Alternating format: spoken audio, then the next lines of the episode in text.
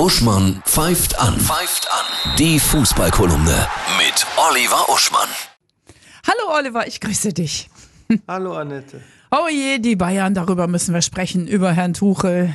Der wackelt ganz schön, ne? Der wackelt wie ein Zahn, wenn man den Termin lange verpasst hat. Und das ist Wahnsinn. Diese Krise ist faszinierend, ja.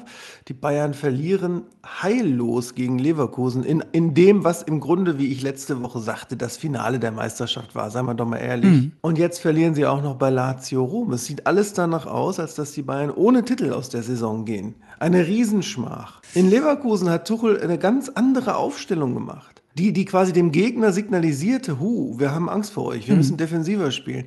Teilweise, würde ich sagen, düpiert er auch Spieler, die eigentlich dachten, sie hätten höheren Status.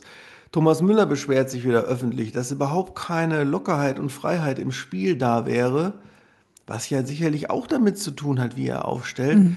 Und wenn, ihr, wenn dann Kritik geäußert wird, ich mag ihn ja sehr, ne? auch für seine Ehrlichkeit und seine Klarheit bei Pressekonferenzen, aber der, der vermittelt dann immer so das Gefühl, was ich hier mache, ist eine Kunst, die ihr nicht versteht. Ja. Also im Grunde kann man sagen, wie er momentan coacht, ist die Entsprechung zu dem Metallica-Album Lulu mit Lou Reed. Ja?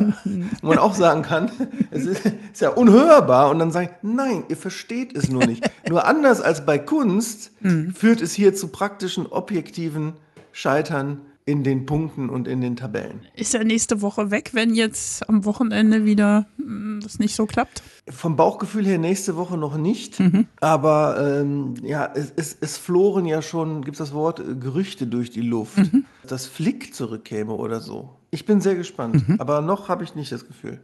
In Hamburg ist ja auch nicht schön. Da ist Tim Walter geflogen, der jahrelang Hamburg-Trainer war, zweimal den Aufstieg verpasst hat und jetzt sind die zwar Dritter, aber es sieht wieder so aus, als könnte das knapp vor Schluss nicht klappen. Und da ist auch so, dass er oftmals, dass dann ihm gesagt wurde, die Spielidee sollte ein bisschen anders sein und er hat sich nichts sagen lassen. Angeblich, ich meine, ich kenne ihn ja nicht persönlich, ne, er war auch so ein bisschen in seiner eigenen, er, war quasi seine eigene sportliche Filterblase irgendwann.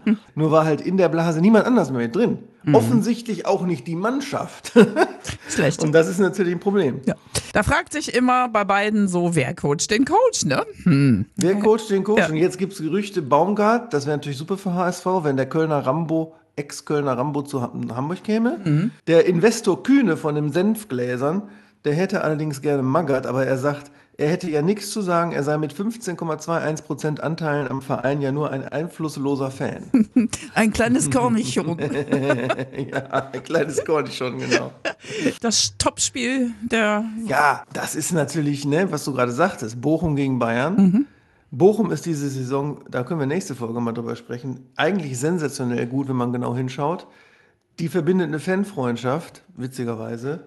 Und stell dir mal vor, bei einer Fanfreundschaftsspiel äh, killt es den Trainer der Bayern. Oh. Ja. Könnte ja sein. ja. Reicht ja schon 0-0 dafür. Ein wundervolles Fußballwochenende, ja? Und ihr auch.